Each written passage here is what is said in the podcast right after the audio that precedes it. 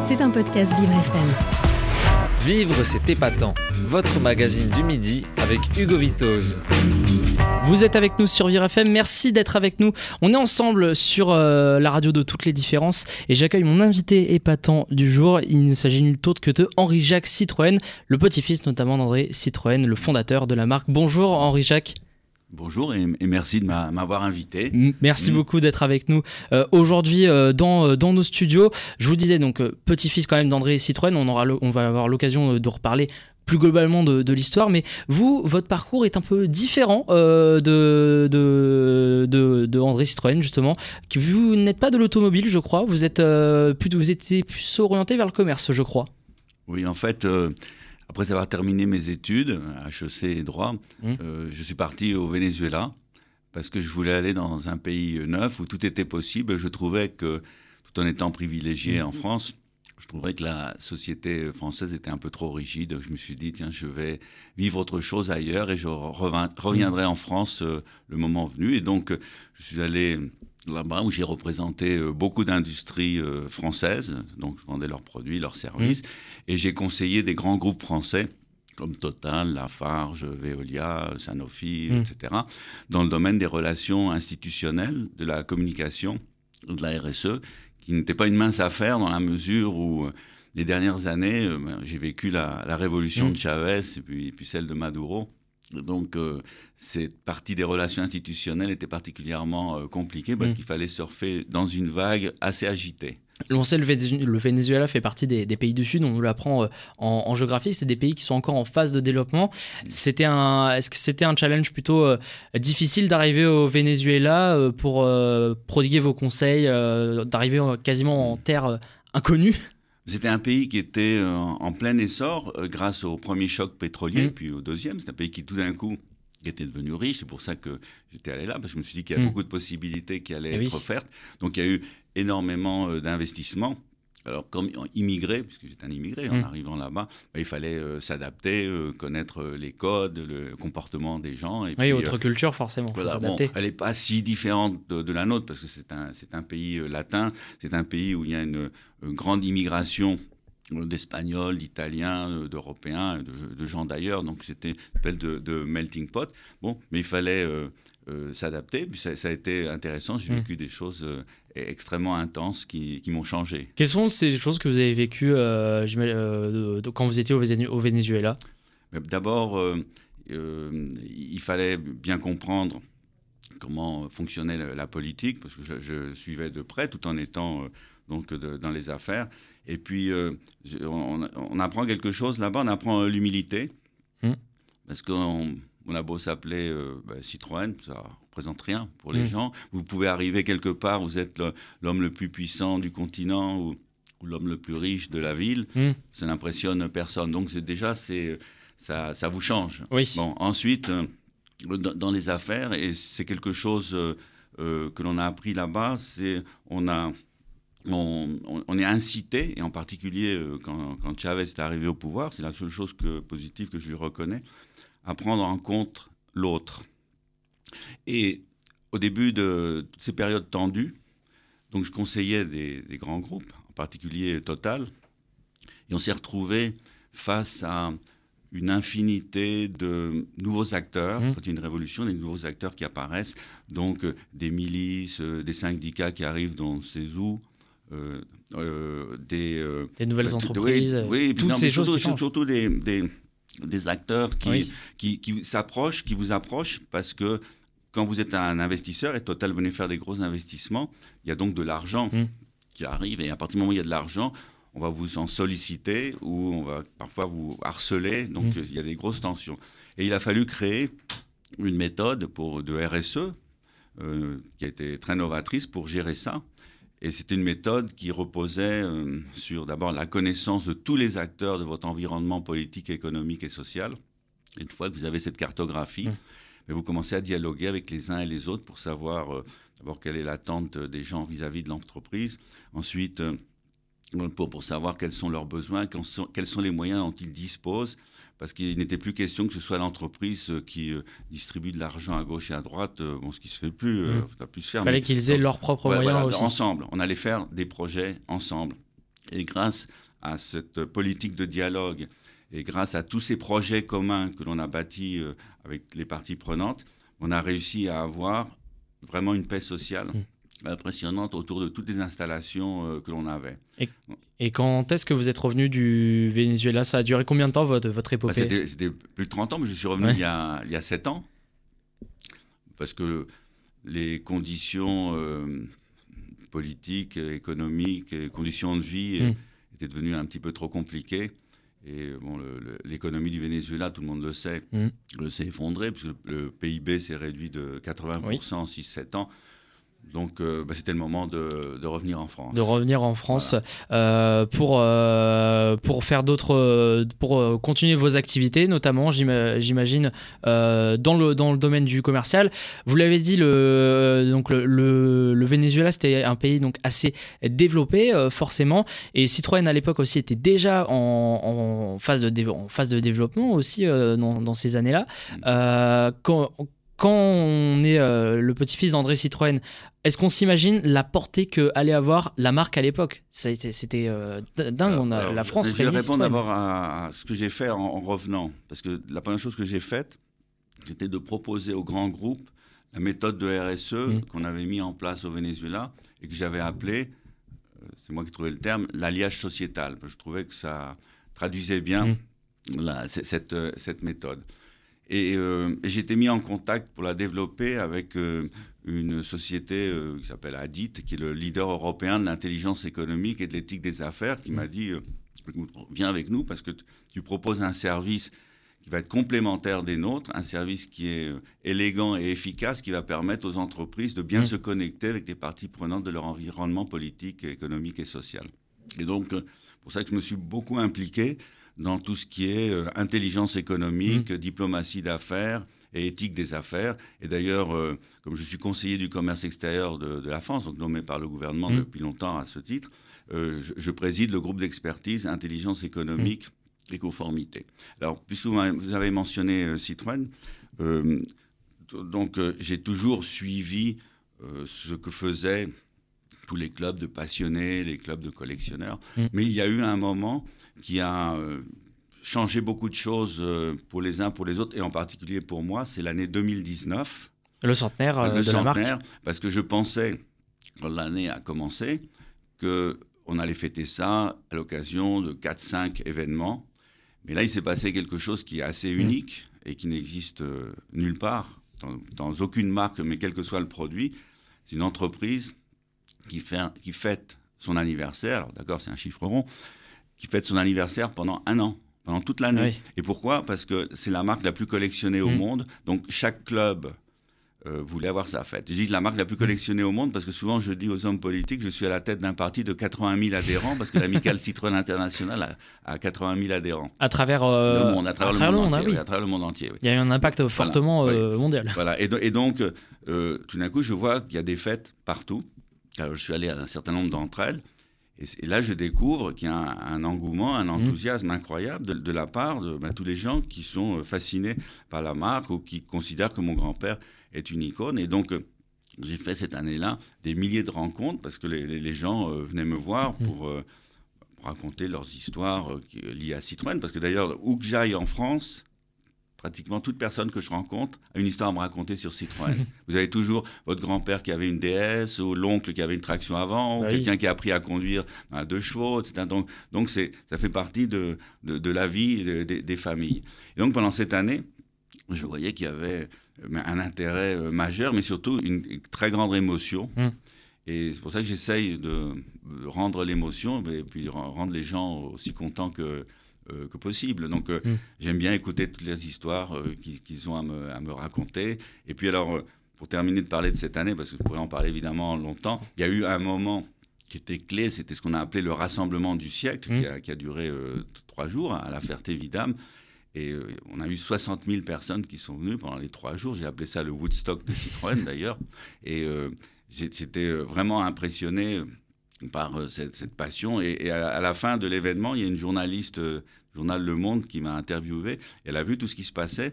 Elle m'a fait un commentaire qui m'a frappé. C'était que en France, il n'y a que deux personnes qui peuvent réunir autant de monde de toutes origines sociales, toutes origines géographiques, avec un tel enthousiasme, c'est Johnny Hallyday et André Citroën. Deux personnalités euh, importantes en France aujourd'hui c'est les euh, seuls encore. Qui, pourraient, euh, bah oui, qui, qui pourraient, qui peuvent réunir des gens qui vraiment toutes origines sociales, toutes origines géographiques, de tous Mm. âges. Et, et bon, c'est effectivement c'est quelque chose euh, qui m'a qui, m'a- qui m'a frappé. Donc ça, ça vous change et c'est Mm. pour ça que j'ai entrepris la démarche dont vous avez peut-être entendu parler, de la démarche auprès du président de la République pour que André Citroën Soit, au Panthéon. euh, soit aussi intronisé au, Panthéon. Panthéon. C'est euh, c'est quelque chose que vous avez commencé à faire il y a, il y a quelques années. euh, quand est-ce que vous avez Ah. commencé à, à démarcher pour euh, espérer, espérer d'être au, au- au Panthéon? En fait, il y a deux ans, il y a deux ans et quelques, et je vais vous dire pourquoi. C'est quand euh, Joséphine Baker euh, a été panthéonisée que ça m'a fait réfléchir et réagir, parce qu'elle était, euh, c'était une copine de mon grand-père. Mm. Je me suis dit, si elle rentre, mon grand-père, il a un CV pour y rentrer aussi. Bah oui, il y a, il y a aussi de, de belles compétences. Voilà, exactement. Et puis, euh, mon grand-père, il a, il a laissé euh, euh, tellement de choses euh, à la France, non pas seulement à l'industrie, mais aussi euh, à la société. Je me suis dit, dans le contexte actuel de réindustrialisation de la France, de recherche de la cohésion sociale et de renforcement du rôle de la femme, je me suis dit que c'était une, une super candidature à proposer euh, au président de la République ce qui a été fait au, au mois d'août dernier. Donc il a tout le dossier avec euh, tous les arguments Oui. et un comité de soutien, euh, une 68 personnes.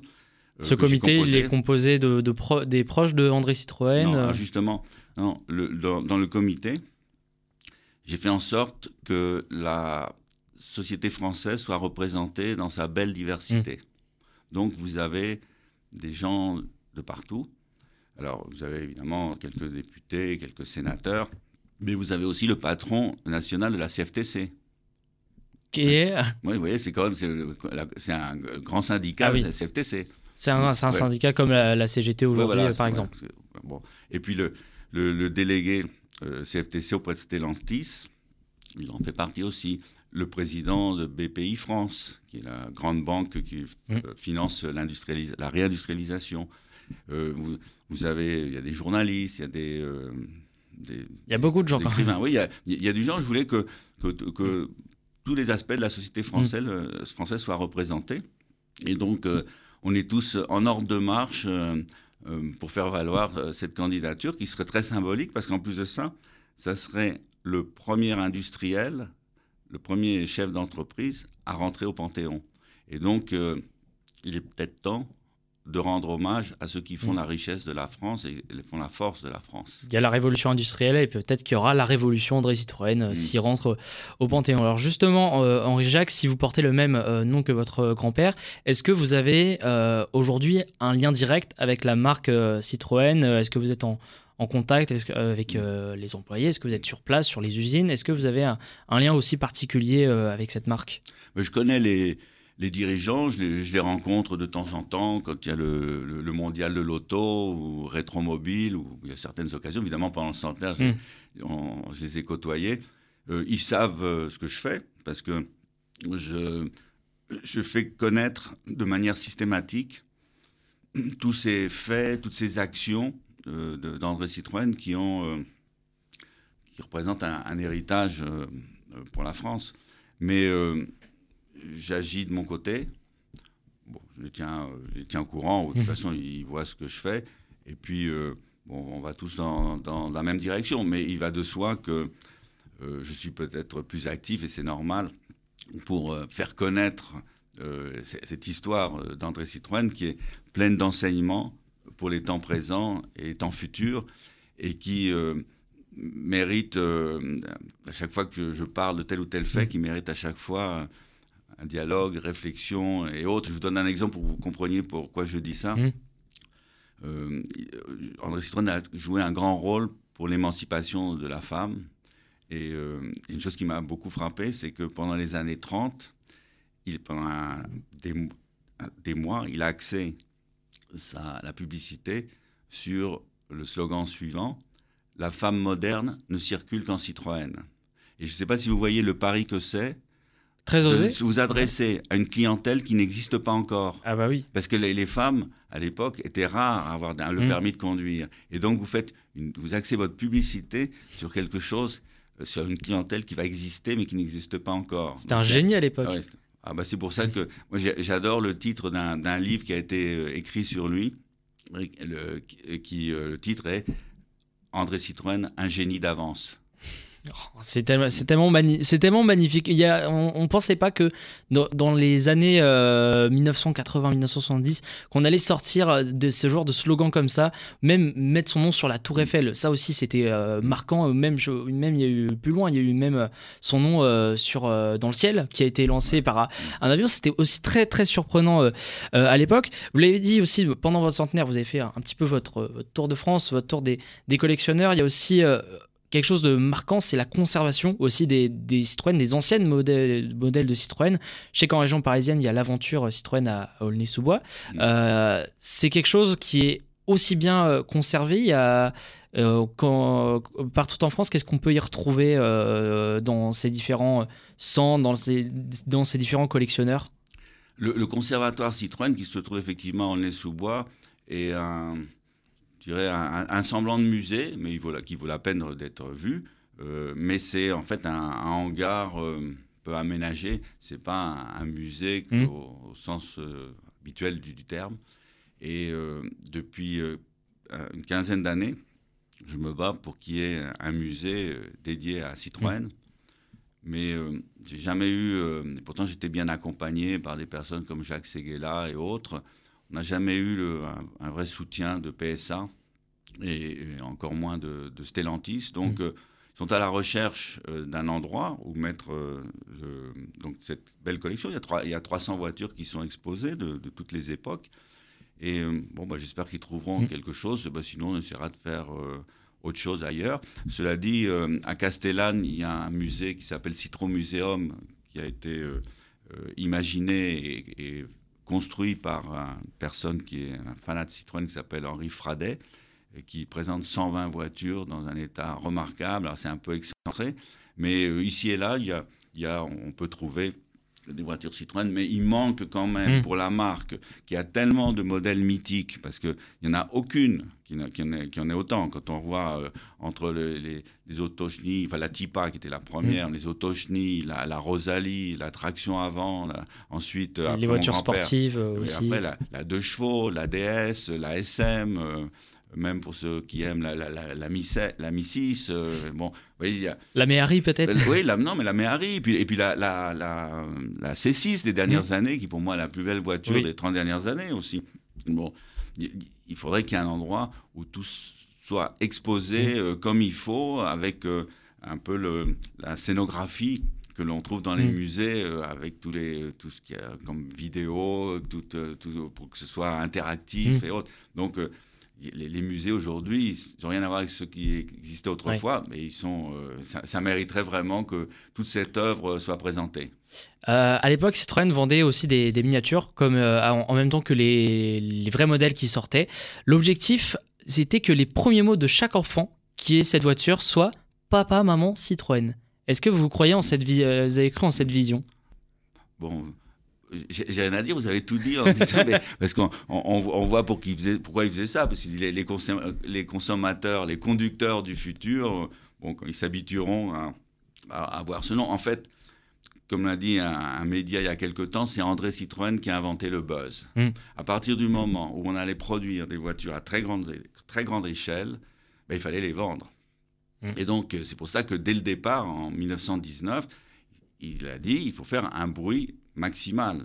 Et c'est pour ça qu'il a, il a fait toutes les opérations. Vous avez mentionné la Tour Eiffel. Pendant 10 ans, les, beaucoup de gens ne savent pas, pendant 10 ans, vous aviez le nom Citroën sur la Tour Eiffel, du haut jusqu'en bas.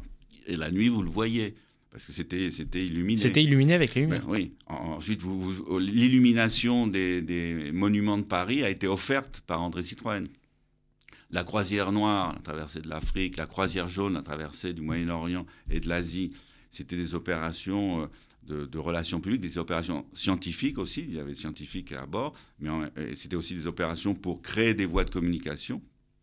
Mais c'était aussi des opérations pour faire parler de, de la marque. D'ailleurs, pendant la croisière jaune, en 31 et 32, tous les soirs, les expéditionnaires racontaient ce qu'ils avaient fait pendant la journée au peuple français. Et on était en 31-32, vous voyez déjà le souci de, de, la communication. Période historique. C'était un, un, énorme communicant. Euh, comme, comme l'a dit euh, Jacques Seguela, qui, est quand même le, qui est le pape de la publicité en France, mm. c'est André Citroën qui a inventé euh, tout dans la publicité et tout dans le marketing moderne. Et aujourd'hui, Citroën est toujours une marque ancrée dans, dans, le cœur des Français, que ce soit les DS, que ce soit même les, les, C3 qui sont encore en route, ou même dans le sport, notamment avec l'écurie en Formule E, en Formule électrique mm. aussi. Ça, l'image de marque se, continue à se propager et vous êtes là aussi pour euh, l'illustrer également. Merci beaucoup Henri Jacques d'avoir été euh, avec nous pour nous avoir prodigué ces belles paroles et cette belle histoire qui est celle de Citroën qui vit toujours en France. Merci, Merci de, m'avoir permis de, témoigner parce que j'ai hmm. beaucoup de messages à transmettre et j'espère que ça aura intéressé vos auditeurs. C'était un podcast Vivre FM. Si vous avez apprécié ce programme, n'hésitez pas à vous abonner.